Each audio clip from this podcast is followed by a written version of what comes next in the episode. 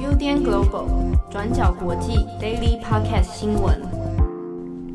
Hello，大家好，欢迎收听 UDN Global 转角国际 Daily Podcast 新闻。我是编辑七号，我是编辑慧仪。今天是二零二一年三月二十二日，星期一啊。最近在台北天气又开始变化了。对啊，今天又转凉，但据说好像接下来两天又会慢慢回温了。忽冷忽热，是因为上礼拜排假很热，热到那个我跟郑红在冒汗了。对啊，但今天莫名又很冷，然后还下雨，真是谢谢细致啊！又是，那就是星期一啊，感觉特别忧郁，对不对啊？希望大家能够有美好的一天。但如果你今天是比较晚听我们节目，那也来不及了。希望你有美好的明天，美好的每一天啦！哦，每一天哇，你这个很赞。好，那今天二十二号，我们来更新几则国际新闻。首先，第一条，我们来看一下中国。中国呢，其实，在周末的时候呢，发生了一个。呃，蛮吊诡的事件哦，是内蒙古的死猪弃尸案。好，那这个事情呢，是透过中国的一个媒体叫做半月谈。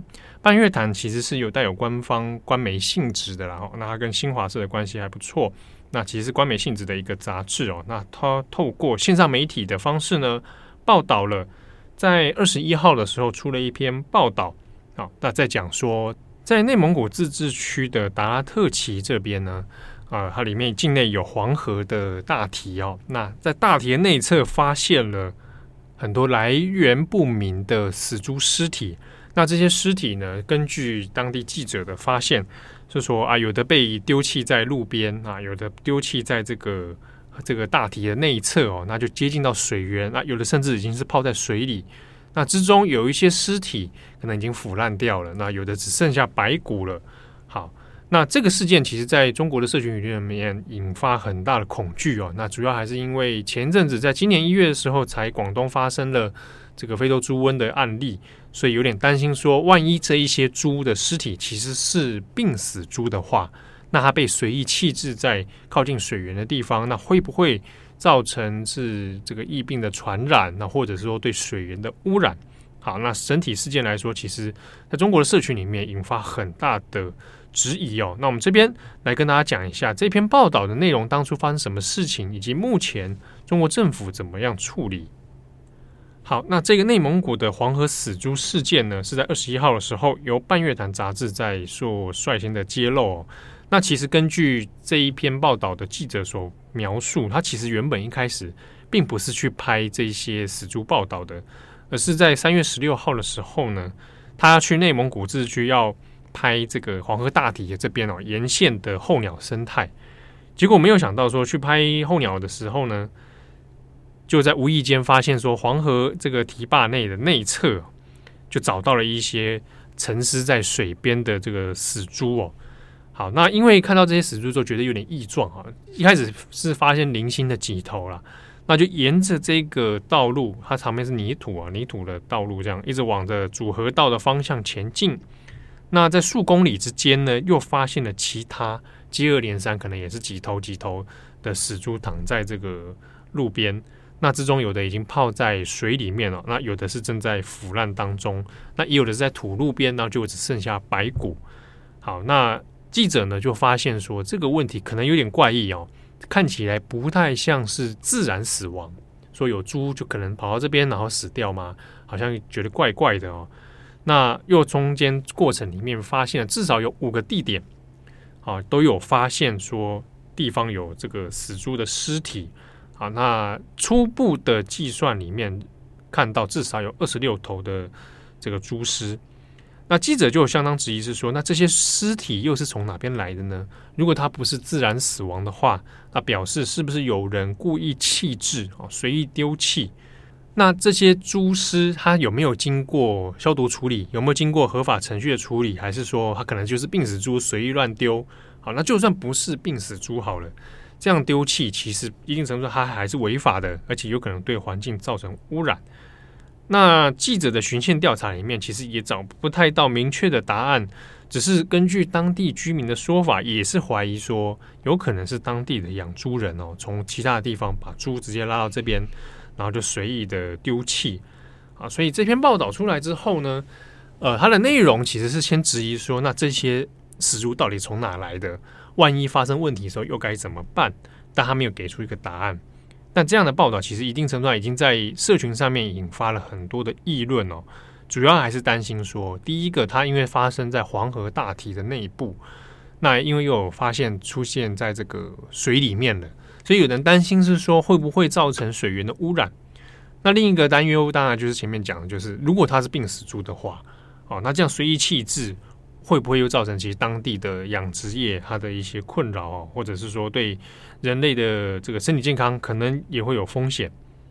就在报道刊出之后哦，二十一号的晚间，其实当地的这个内蒙古自治区达拉特旗的政府就速度其实反应很快哦，有点像反射性的啊，反射性就先告诉大家说他们要紧紧紧急成立一个专案小组，然后呢声明说会沿着。这一个黄河大堤哈，然后来全面排查到底有没有类似的情况，或者也要证明说这篇报道所讲的状况是存在的。好，那当天二十一号晚上的时候，达拉特旗政府呢就透过官方的声明表示说，确实有找到这个报道所讲的有所谓的丢弃死猪的现象啊，这个现象是存在，但是到底为什么会发生这样的事情？还在进一步的调查当中。那针对外界所质疑的，他有没有病死问题？万一是非洲猪瘟怎么办？那是不是有哪些当地的业者在从事这样的这个非法的遗弃猪尸？那官方这边目前都没有进一步的说明哦，还是态度比较保留，说还要再等候调查。最新的进度在二十二号呢，达拉奇政府是说。哎，目前呢已经把蛛丝做采样了哈，那会进一步来追溯可能的疫病传染问题哦，先查查看它到底是不是有病死啊？那如果有病死的话是什么状态？那同时呢，几个发现蛛丝的地方会进行消毒处理。好，但其实外界比较担忧的是说，那事情如果到这个地步，是不是就之后就就不了了之啊？因为过往的有一些。这个蛛丝漂流啊，漂到河里面呐，哈，这样的事件里面，后来常常会因为说啊，没有爆发特别的疫情，那也就最后官方就用模糊的方式就把它带过了。那如果涉及到是有当地的养殖业者，那这养殖业者可能是小型的私人的，也有可能是大型的，属于国企的。那如果是涉及到这些状况下，有没有可能继续追查呢？那中国的社群舆论里面，其实对这样的事情还是抱持很大的疑惑跟质疑哦。在其中呢，就有一些社群的网友啊，中国的网友就会想联想到一些事情，比如说二零一三年的时候，在黄浦江这边也发生了这个死猪漂流，那而且他当时累积起来打捞的头数高达一万多头哦，那当时还叫做什么？诶，猪肉汤事件呢？啊，就是因为整个河里面就会捞出死猪肉啊，就有人有点开玩笑的说这是猪肉汤。好，当时这个事件后来也是爆发了这个关于传染病啊，然后环境污染的疑虑。但是呢，呃，虽然大家都知道有这个事情直接导向了就是养殖户的私自丢弃的问题，但官方政府的处理态度也是比较消极的。那在内蒙古这边，过去其实也早就发生过。这种因为养殖猪业然后导致的环境污染哦，那比如说在内蒙古的翁牛特旗这边呢，当时有中国国企的中粮集团啊，那因为近几年，它其实近五六年，中国有这所谓的南南猪北迁的政策，那鼓励大家到往北方去，往西北方去，把生猪产业哦带到那边去做这个培养，那你可以带大批。大举的开辟养猪场啊，也会做一些若干的政府补助跟鼓励哦。那中粮集团就在当地要开辟这个养猪场，那一方面有可能对草原环境的破坏，那影响了牧民的生活之外呢，在二零一七年的时候也发现说，它有排放污染水的问题，以及把病死猪直接丢弃在草原上的问题。那这个对当地还在进行这个。游牧生活的牧民来说，那其实是非常困扰，而且会对健康造成危害的。不过，虽然有一些维权抗议的事件出现，最后也都还是这个莫可奈何啊。尤其是你的对象是国企的中粮集团的时候。好，那整体事件在目前在内蒙古这边呢，还没有新的进度出现哦。那如果有后续比较完整的进度或者证明的这个死猪来源的话，我们这一趴开始再帮大家做更新。好，那么下一则我们来看一下关于马来西亚和北韩断交的新闻。北韩在上个星期五十九号的时候宣布跟马来西亚断交。那消息传出来之后，相关的北韩使馆人员在马来西亚政府的要求下，已经在上周末二十一号的时候全数撤离吉隆坡。那双方会断交的原因是在于一起北韩公民被引渡到美国的案件。这名被引渡到美国的北韩公民叫做文哲明，今年五十六岁。那他已经在马来西亚当地居住超过十年的时间。那根据美国 FBI 的指控，文哲明涉嫌违反国际社会对北韩制裁的政策，在二零一三年到二零一八年之间，将酒类以及手表这些奢侈品运送到北韩。那同时还成立了空投公司来洗钱，一共犯下了四项洗钱罪以及两项串谋的洗钱罪名。于是，在二零一九年五月的时候，FBI 就要求马来西亚政府将文泽明引渡到美国受审。好，我们这边先跟大家解释一下，针对北韩的制裁是怎么一回事。北韩在过去其实不顾国际社会的呼吁，一再进行核子试爆。所以从二零零六年以来，联合国以及其他国家，包括美国、南韩、日本、欧盟等等，就开始制裁北韩，主要是希望可以逼迫北韩放弃研发核子武器。所以回到这一次的引渡案件，面对 FBI 的种种指控，说自己违反国际制裁的政策啦。文哲明是全盘否认这些指控的。他在二零一九年就上诉马来西亚法院，认为这些关于 FBI 的指控都是出于政治目的。不过，马来西亚法院在今年三月九号的时候驳回了文哲明的上诉，意思也就是说，允许文哲明被引渡到美国受审，所以也就引发了这次北韩跟马来西亚的断交事件。好，那么虽然看起来这只是一个引渡的案件，但是背后其实也牵扯了北韩在东南亚从事的金融犯罪活动。北韩过去一直利用东南亚在金融、法律或者是体制上面的一些漏洞来规避国际制裁，在当地从事了很多洗钱的活动，在东南亚也有各种就是金融犯罪的记录。那这边也要特别提一下，文泽明是第一个被引渡到美国受审的北韩公民，所以马来西亚这一次的处理方式也是外界非常关注的。因为这一次的引渡案件呢，也算是开了一个先例。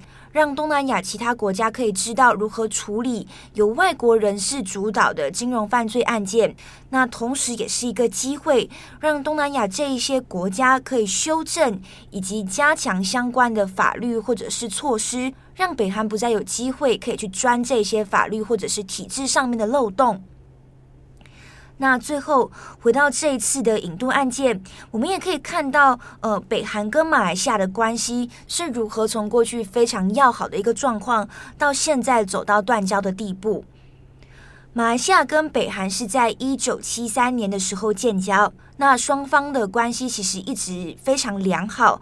马来西亚也一度是全世界唯一一个可以免签进入北韩的国家。不过，就在二零一七年，因为金正男在吉隆坡的国际机场被暗杀之后，免签的待遇就已经取消，那两国的关系也开始陷入紧张。